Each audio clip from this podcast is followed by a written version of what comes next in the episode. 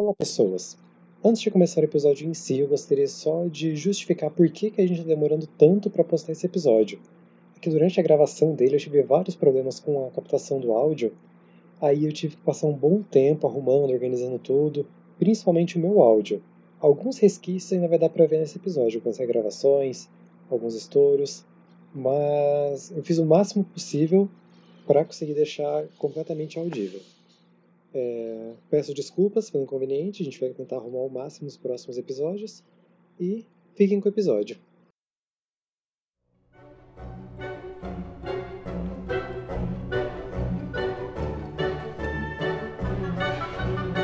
Olá, pessoas. Meu nome é Muniz.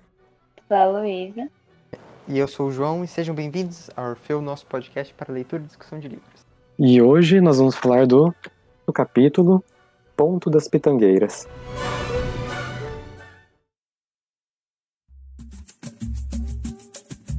Então, Luísa, você pode ler sinopse para gente, por favor? Claro. Nesse capítulo, Jorge Amado narra um serviço prestado pelos Capitães da Areia, os quais, em troca de dinheiro, usam de sua agilidade, inteligência e habilidade para substituir, na surdina, um pacote de cartas comprometedoras outro. Nesse episódio, nos é apresentado um dos poucos personagens amigos dos Capitães da Areia, o querido de Deus, um capoeirista, fonte de admiração para os garotos. Simultaneamente, podemos conhecer um pouquinho mais da personalidade de Pedro Bala, Gato e João Grande. Esse capítulo ele vai ser um pouquinho diferente, já que ele vai entrelaçar tudo o que a gente já viu anteriormente. Os personagens e suas personalidades, o espaço, o tempo, o lugar. E nisso vai começar uma narrativa propriamente dita, uma história mesmo, de forma mais fluida e objetiva. Isso, o primeiro capítulo que a gente leu do Cartas da Redação, ele era uma descrição por cartas. No segundo, ele era uma descrição do cenário. E na, no terceiro, era uma descrição dos personagens com aquela narrativa ping-pong que a gente comentou, que vai passando de personagem para o outro para introduzi-los. Aí agora a gente tem de fato o começo de uma narrativa, de uma história, que tem um desenrolar um pouco maior. É, eu não. Eu, eu concordo com a sua, sua análise desse capítulo, só que eu não acho que a história começa aqui. Eu acho que os três capítulos anteriores, contando o prólogo, eles ensinam pra gente o que, o que é o, o que são os Capitães da Areia, onde eles estão e o que eles fazem, que agora a gente finalmente vê eles em ação.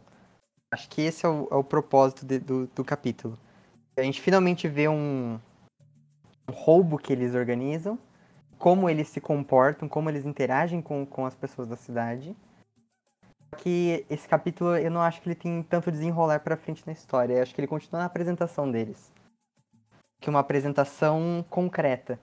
Para de descrever e começa a mostrar e mostra o que a gente já falou sobre ele em o pequenos adultos.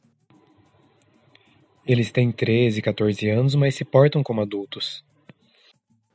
Eles sentam em bar, pedem pinga, conversam, negociam. Mostra de novo aquela, entre aspas, maturidade que a gente falou deles.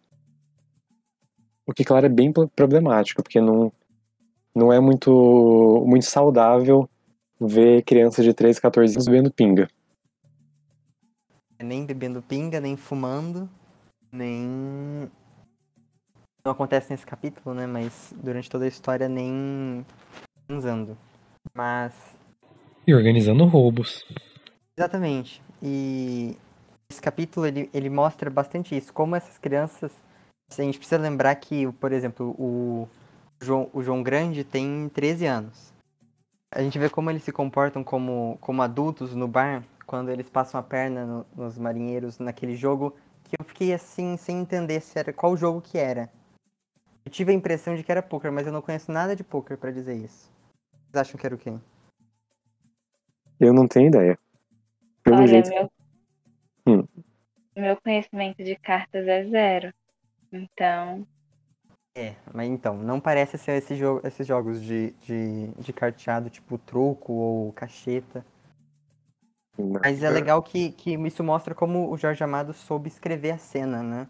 Que mesmo que a gente não, não faça ideia de como funciona o jogo, a gente consegue entender que, que o, o gato está passando a perna neles. A gente Sim. consegue entender a progressão do jogo mesmo sem conhecer o jogo. Uma coisa que eu gosto muito nessa cena, entre aspas, é que o Jorge Amado começa a colocar um, um ponto de comicidade. O, os olhares que os meninos trocam enquanto eles estão roubando os marinheiros e essas pequenas coisas que vão dando um ar cômico, eu acho bem bacana.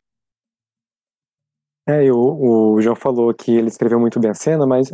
Mas eu não sei até que ponto é difícil, já que ele basicamente falou que o carteado é marcado. E que a estratégia do João Grande não, do gato, era sempre deixar eles irem ganhando, para empolgados, depois ganhar várias vezes. Só que além dessa. do gato participando da, da tramóia. Também tem os outros meninos fazendo uns joguinhos psicológicos fingindo que não conhecem o gato. Falou, não, hoje vocês estão perdendo, mas amanhã tenho certeza que eu vou voltar aqui e vou ganhar. Então é, é um trabalho em equipe ali para conseguir enganar os marinheiros.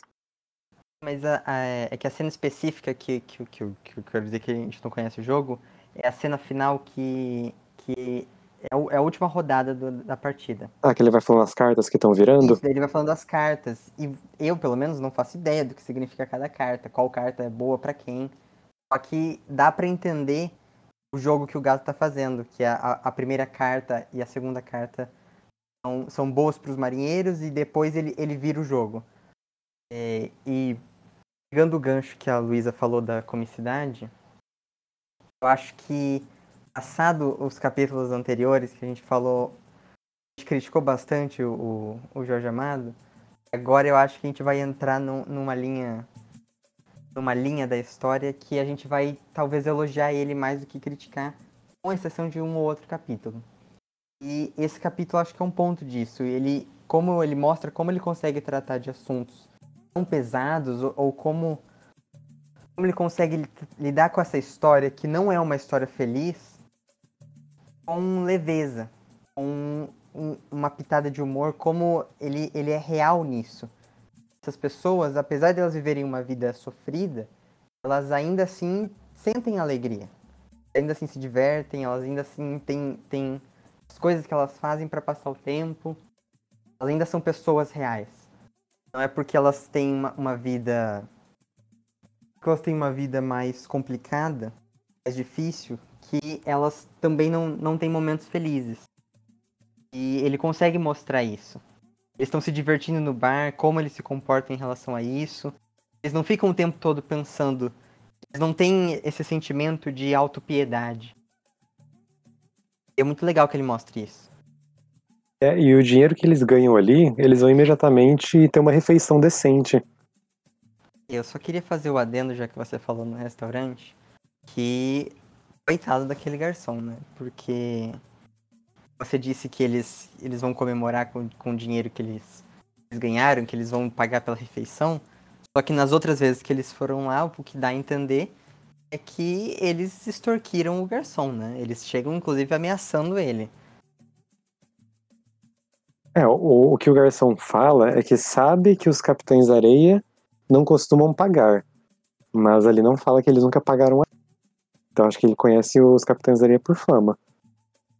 É, só que o, salvo engano, Pedro Bala, ele ameaça o, o, o, ele ameaça bater no garçom se eles não deixarem ele, eles se ele não deixar eles entrarem.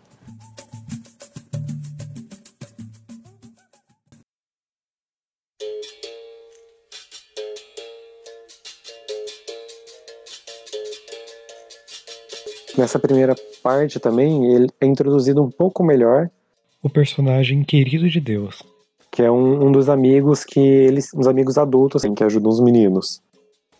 Que acho que já foi falado três, né? O querido de Deus, a dona Ninha e o pai José Pedro.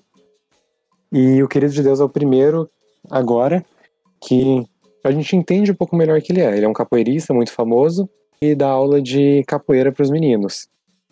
E também arranja, como nesse capítulo, alguns trabalhos para eles. Trabalhos vulgo roubos. E o querido de Deus ele também é um marinheiro, né? Ele nem sempre está na, na, na cidade. Ele fica nessa vida de ir, ir para o mar e voltar. E ele dá aula especificamente para três dos, dos meninos, né? O João Grande, o Gato e o Pedro Bala, que são justamente os três meninos desse capítulo. No Querido de Deus, eu vejo que os meninos vão ter, assim, né, como uma figura de admiração, de exemplo. Não como uma figura paterna, mas, assim, ele sendo um adulto a quem eles espelham, pela habilidade dele na capoeira e por ele ser bondoso com eles, né? Ser amigo. Só que ao mesmo tempo, eles não colocam o querido de Deus acima deles, como se fosse uma autoridade só por ele ser adulto. Ele, quando eles vão pro bar, eles sentam igualmente. É... O querido de Deus trata eles como se fossem mais parceiros do que crianças. Ele, o querido de Deus tem um, eles têm um respeito mútuo. Eles não colocam o querido de Deus acima. Isso é interessante observar também. Bem colocado. E o querido de Deus é, além de ser o contato dos meninos com a, a capoeira, é uma ligação indireta com, com religiões afro-brasileiras. Que ele diz que, que era o dia de Xangô, que o Xangô era o santo dele, por isso ele, ele estaria com sorte. Além da Dona Ninha, que é mãe de santo, eles também têm essa conexão com o através do querido de Deus. Inclusive, eu não sei por que se chama Querido de Deus. Não lembro se explica isso no, no livro. Eu acho que não é falado por quê. Apesar dele parecer ser uma pessoa bem querida. Ele parece bem simpático. E falando nessa ligação dele com, com essas religiões de matriz africana, isso é um ponto muito forte do desse livro e muito forte do Jorge Amado. Ele representa pelo menos a meu ver, ele representa muito bem isso. Ele não esconde essas religiões, ele coloca elas na história, ele coloca uma, uma importância bastante relevante nelas e ele sabe muito bem como representá-las, eu acho. E é bem nítido a diferença como ele fala, por exemplo, da Dona Ninha e do Padre José Pedro, e do que a gente vai pensar dessas duas figuras. Uhum. Então acho muito importante isso, lembrando que o livro foi escrito na década de 30.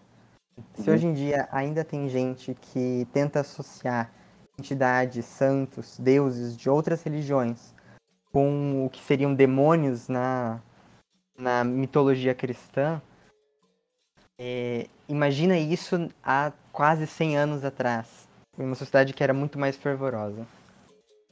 Deve ter sido um choque em tanto ler esse livro na época, tanto que o livro foi bastante atacado pela censura, inclusive. E nessa primeira cena, eles estavam ali no bar esperando um contato do querido de Deus. Que ia arranjar um trabalho, entre aspas, para eles. É um serviço remunerado, então vou chamar de trabalho. Aí. Ah tá. O contato deles não chega. Eles marcam. Assim, chega um dos contatos, só que bem atrasado, e marca com eles pra uma da manhã se encontrarem e resolverem tudo que eles vão ver.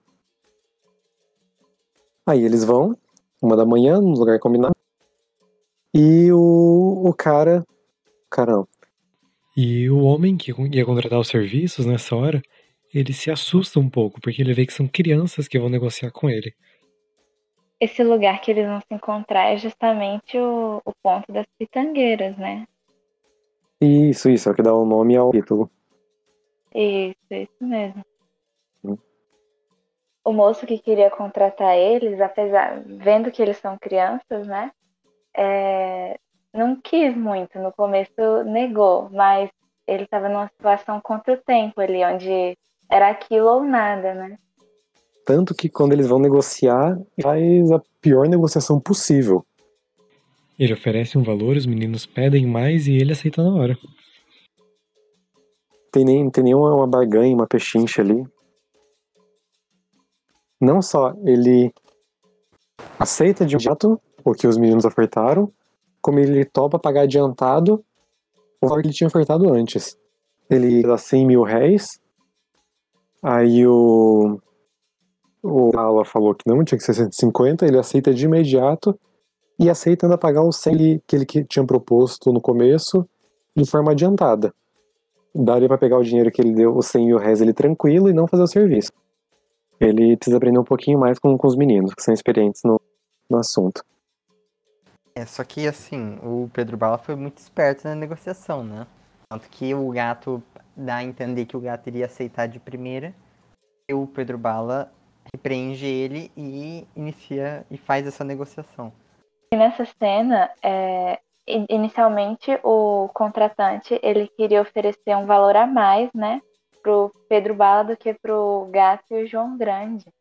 E aí que o Pedro Bala se nega e aumenta o valor, igualando o que cada um receberia. Eu acho que nessa parte tem meio que uma confirmação da, da personalidade do, do Pedro como o líder justo e, e bom, sabe? Essa figura dele meio que se confirma um pouco nessa cena. Sim, tanto aí quanto naquela cena que a gente falou antes, do quando eles estavam passando a perna nos marinheiros, que eles fizeram tudo em grupo, pegaram o dinheiro e foram todo mundo comer. O dinheiro não ficou só com o gato, apesar dele ter ganho. Então eles têm bastante senso de pertencimento ao grupo deles. De certa forma, eles têm as próprias leis, né? A própria moral vigente. E eles seguem aquilo ali acima de qualquer outra coisa. Uhum. E eu acho que é justamente isso, essa, esses princípios que ele tem, que eles têm, essa organização que eles na qual eles vivem, que permite que nós gostemos deles. Que eu acho que caso contrário, a gente não, não teria tanta simpatia por eles. Mesmo nesse capítulo, eles são apresentados como os bons ladrões. É, eles invadem a casa, só que eles não são maus, eles não são cruéis, eles não fazem nada com o cachorro, eles não fazem nada com o, o empregado que está dentro da casa. Eles simplesmente trocam o, o, o envelope e pronto. Isso, eles, eles não fazem nada de que, a, que a gente repreenderia, mesmo sendo um, um furto. É, se bem que é complicado jogar por esse, por esse capítulo, porque o contratante exigiu que eles fossem completamente. É, que eles não deixassem nenhum rastro, que ninguém soubesse o que aconteceu. Então eles não teriam como, por exemplo, nocautear o empregado, o empregado saberia que alguém entrou. Não teria como maltratar o cachorro porque alguém conhecer. O plano inicial deles era dar carne pro cachorro, né? Só que daí eles esquecem e adotam outra medida que também sem mostrar esse animal. Ponto para eles. Ponto para eles só, né? O Sem Pernas ainda está sem pontos nesse quesito. Ele ainda não é Mas eu ainda acho que. É.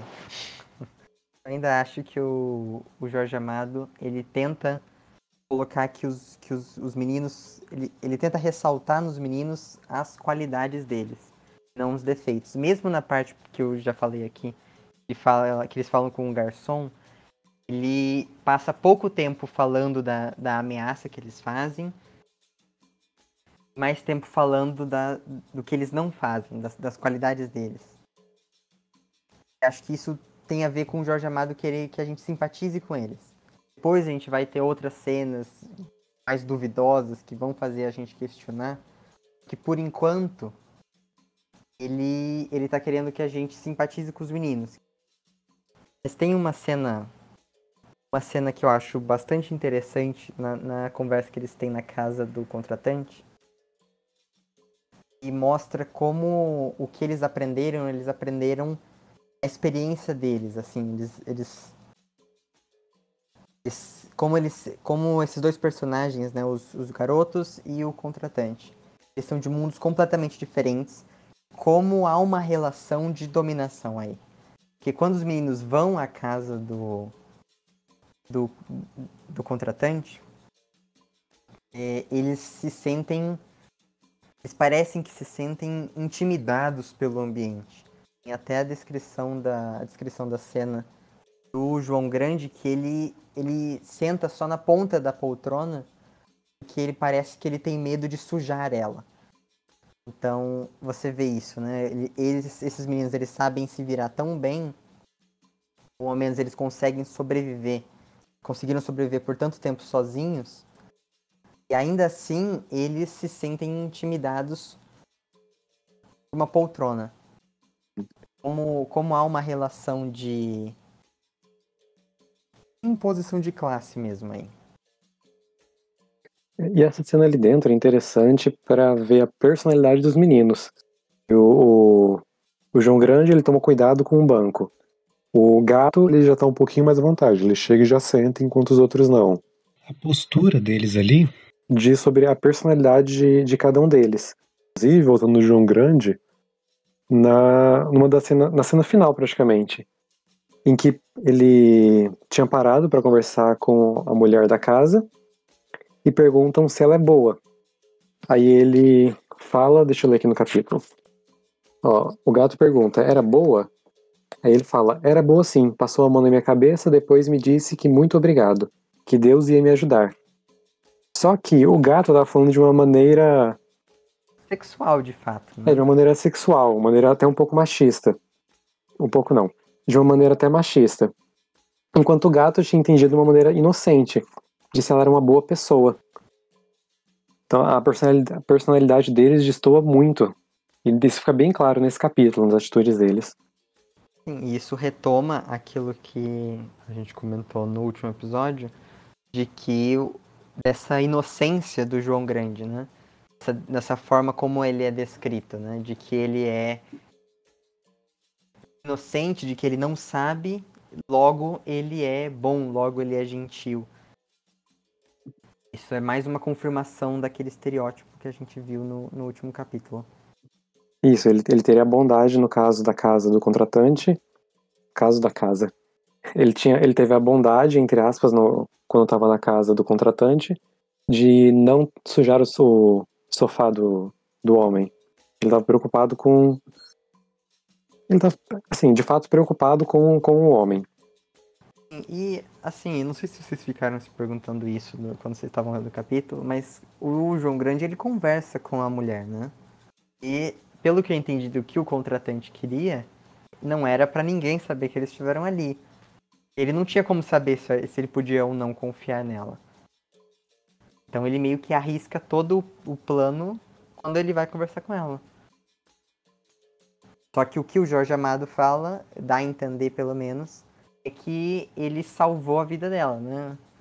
Ela talvez fosse tentar se suicidar, ele impediu isso.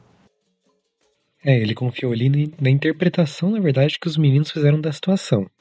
Porque o contratante não falou que eram as cartas, ele só disse para trocar os, os envelopes e ninguém saber.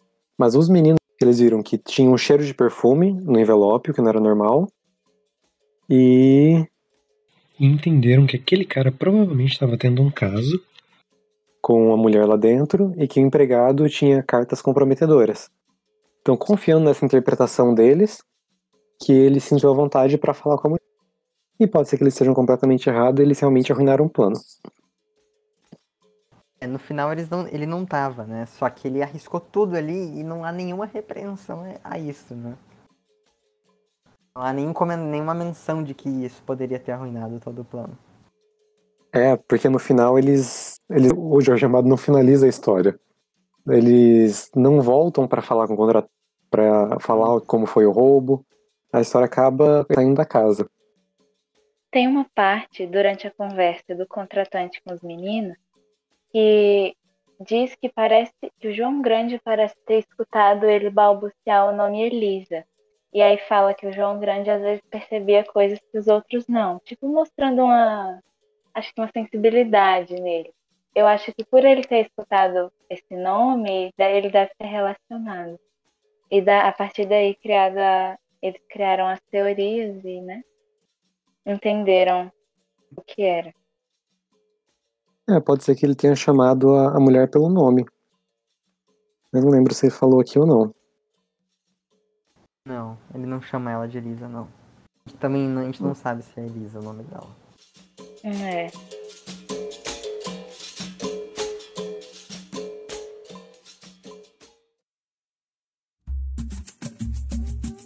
É, tem uma coisa muito legal que eu acho que fica bem claro nesse capítulo e que vai ser bem evidente durante toda a história, é, são os diálogos que o Jorge Amado escreve.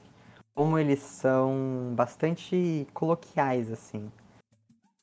Você, você vê os personagens da, na forma como eles falam. É muito legal a forma como o Jorge Amado. As gírias que o Jorge Amado usa, que elas são.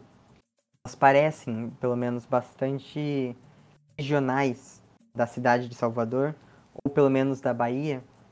Bastante e talvez até da época. Exatamente, então, e talvez até localizadas temporalmente. Que às vezes. Às vezes. Não, mas soa bastante brega algumas das expressões que eles usam. Tipo, tipo bestão, batuta. Não é algo que você imagina que se fale hoje em dia. Pelo menos eu não consigo. Não consigo imaginar um contexto em que isso seja falado. E acho que isso é muito legal dele. De que ele. Os, os diálogos dele são bem crus. Assim, o Pedro Bala não tem nenhuma vergonha, nenhum receio de falar que ele tá saindo do jogo para ir mijar, por exemplo. E é, é um. É um vocabulário mais vulgar, mais mundano do que no bom sentido no que do que o, o, o vocabulário das histórias anteriores a essa época. Não consigo imaginar um, um texto romântico e o falasse com tanta clareza em um texto do realismo brasileiro, por exemplo. Fosse tão direto, tão real naquilo que ele está se referindo, que ele não tivesse vergonha disso. Ele não está tentando esconder nada, ele está dizendo exatamente aquilo que ele vai fazer, nenhuma vergonha. É, no, acho que em demais textos, mais ou menos dessa época, românticos e realistas, os personagens, a, a fala deles é muito bem construída, com metáforas e organizada, que é uma maneira até um pouco estranha quando você vai ler, que com certeza as pessoas não falavam daquele jeito, realmente. É uma, uma, uma forma mais bonita de colocar no texto. O que fica muito bom. Só que do Jorge Amado, com essa fala coloquial, aproxima um pouco mais da realidade. E eu acho que não é nem só uma fala coloquial, eu, eu acho que é uma fala bem crua, assim. Eu acho isso muito legal, é outro ponto muito positivo do Jorge Amado. Vai acontecer durante toda a história. Então, mas tem mais uma coisa que eu queria falar. Nossa, esse, uhum. esse episódio ele tá indo e voltando, assim, pros temas. É... Tem uma cena aqui, ó, uma, um detalhe que eu acho bem legal, que é no, na invasão que eles, que eles fazem a, a, a chácara. E como eles são tanto experientes nisso, como eles sabem o que eles estão fazendo, isso fica bastante evidente quando o Pedro Bala acende o fósforo para iluminar o quarto. Só que ele percebe que ele não sabe se o, a pessoa que mora ali fuma ou não. Então ele não pode deixar o fósforo no chão. Ele guarda o fósforo para jogar em outro lugar. Eles se preocupam com esses detalhes assim que deixariam algum vestígio do do algum vestígio do roubo deles. Acho isso muito interessante, é um detalhe muito talvez que a maioria das pessoas não se atente, é um detalhe muito legal e mostra como eles sabem o que eles estão fazendo, especialmente o Pedro Bala. E eles pensam muito rápido. Sim, quando eles souberam que tinha um cachorro, tiveram a ideia de um pedaço de carne. Na hora esqueceram da carne já, já tinham outra ideia. Quando eles entraram, o plano A era chegar na, na casa, no quarto do empregado e pegar as cartas. Só que o empregado não estava lá. Então vamos achar, ele estava em cima das cartas. O Pedro Paulo já pensou em outro plano para tirar ele de cima das cartas. Então é uma quantidade de, de experiência que eles têm que permite que eles consigam improvisar muito rápido. Eu só acho que eles lidaram muito fácil com o cachorro, assim. Eu tive a impressão de que Primeiro o cachorro era bravo, depois ele não era tão bravo assim. Eu acho, João, que talvez seja pro pessoal seu com cachorros. Talvez, mas. Inclusive na cena que eles vão soltar o cachorro, eles amarram uma cordinha no, no ferrolho do portão, né? E quando eles estão saindo, eles levam, tiram essa cordinha e, e levam, pra não, não deixar rastro. Eu, esse eu também tinha passado batido. Só é muito legal esses detalhes que, que ficam lá para deixar a história mais real mesmo. Pelo que eu entendi, eles subiram em cima do, do portão, aí eles amarraram uma cordinha no, no ferrolho e abriram, e aí o cachorro saiu. Então eles não estavam assim no alcance do cachorro. Aí ele fugiu e depois eles entraram. Só que no final diz que o gato pega o cachorro pela coleira. Verdade. E eu fico assim, o cachorro é bravo, não é? Como que um cachorro bravo, ele devia estar latindo, né? Você vai pegar ele pela coleira para botar pra dentro da, da casa. Então, assim, ele talvez não fosse tão bravo assim.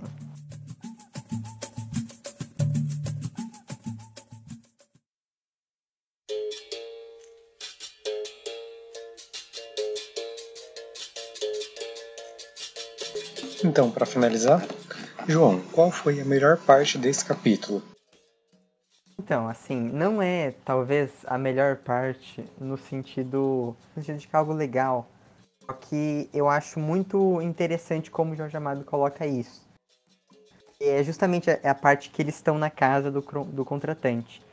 Naquela parte que eu, eu já citei no episódio, de que o João Grande ele senta na ponta da cadeira para não sujar é, a poltrona, isso, pelo menos na minha percepção, isso remonta como essas crianças elas são inocentes da, da condição delas, assim, como elas no final das contas elas ainda são uma vítima de como naquele ambiente elas estão distantes do que elas estão acostumadas, como elas estão se sentindo pressionadas na, naquele lugar.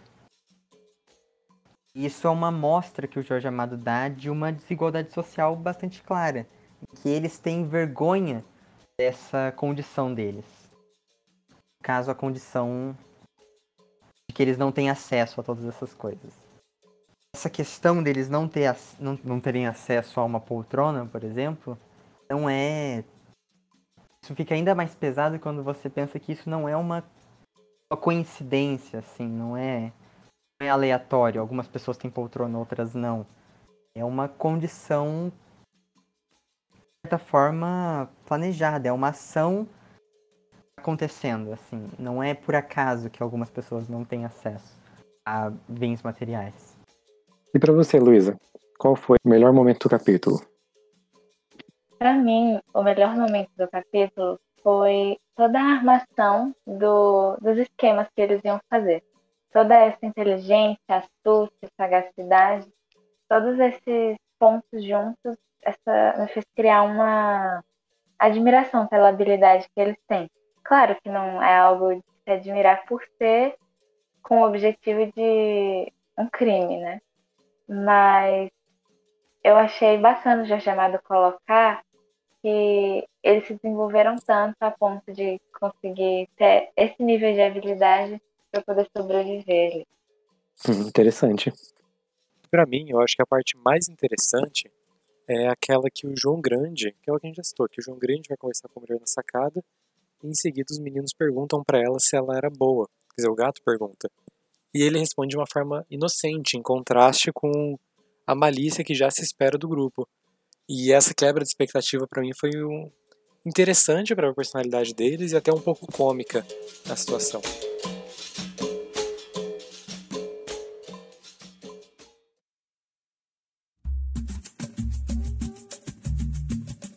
Então, galera, o episódio não acabou ainda, porque hoje a gente vai introduzir um, um quadro no podcast, que ao final dos episódios nós vamos dar uma dica cultural.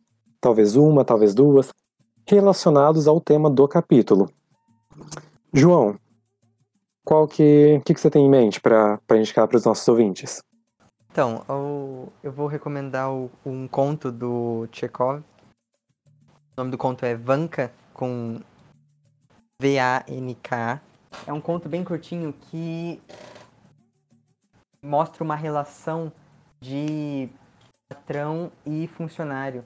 Talvez um pouco diferente do que a gente tem em mente hoje em dia, não sei, pelo menos na, na minha condição. E eu acho muito interessante, acho que esse conto tem muita relação com a forma como os meninos enxergam para enxergam a a alta sociedade, a, a burguesia heteropolitana da época.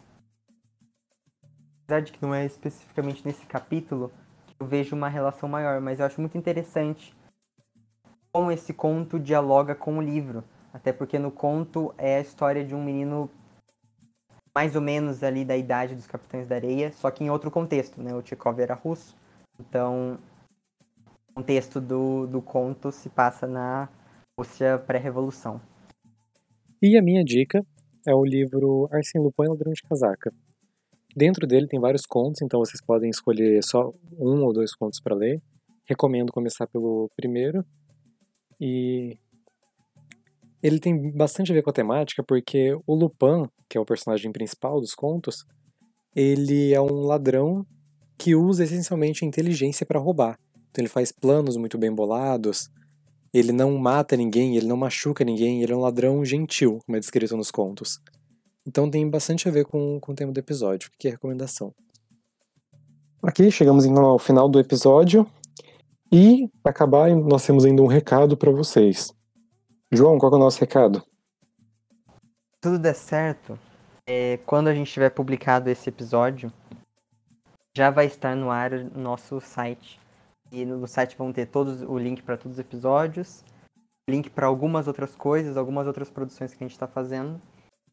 E aí a gente vai colocar o link do, do nosso site na descrição desse episódio, se vocês quiserem lá conferir.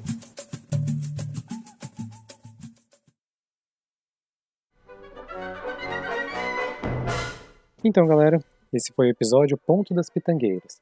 Voltamos no próximo episódio com o capítulo As Luzes do Carrossel.